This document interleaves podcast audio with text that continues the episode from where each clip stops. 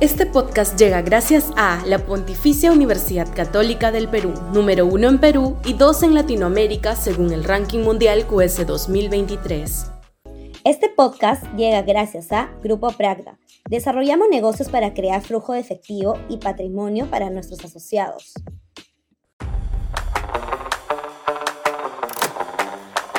Sobre Gareca y otros apuntes futboleros. Sudaca, Perú.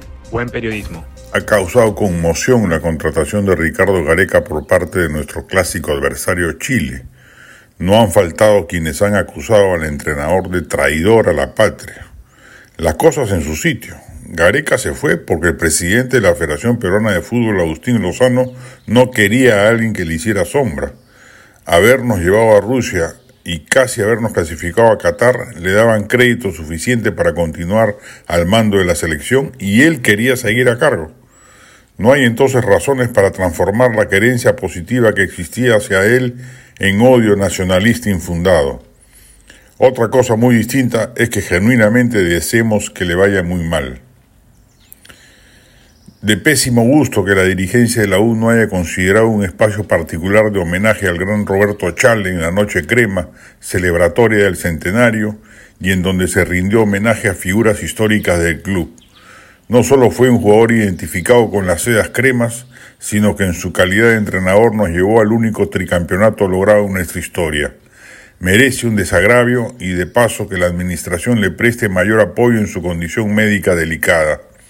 Hay que cuidar el patrimonio histórico de la institución.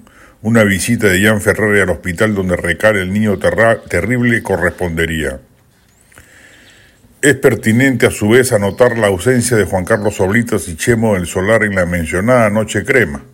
No sabemos si fueron invitados y prefirieron no acudir porque hay un sector de la hinchada que no les perdona que hayan sido entrenadores del Sporting Cristal, una insensatez mayúscula, o si fueron soslayados, lo que sería una inconducta de la dirigencia. Lo que corresponde en todo caso al respecto es que el club busque la manera de establecer una reconciliación.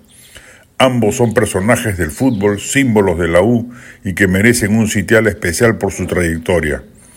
Los apasionamientos tontos de sectores radicales de la tribuna no pueden soslayar su impronta. Es una estupidez soberana que se pretenda que los exjugadores identificados con la U solo puedan entrenar a este club. ¿Qué se quiere? ¿Condenarlos al desempleo eterno? Son profesionales y muchos de los hoy reivindicados como Héctor Chumpitaz jugaron inclusive en el Cristal y nadie se hace bolas por ello. Chemo y el cielo y el ciego son parte ineludible de la historia merengue y merecen un mejor trato.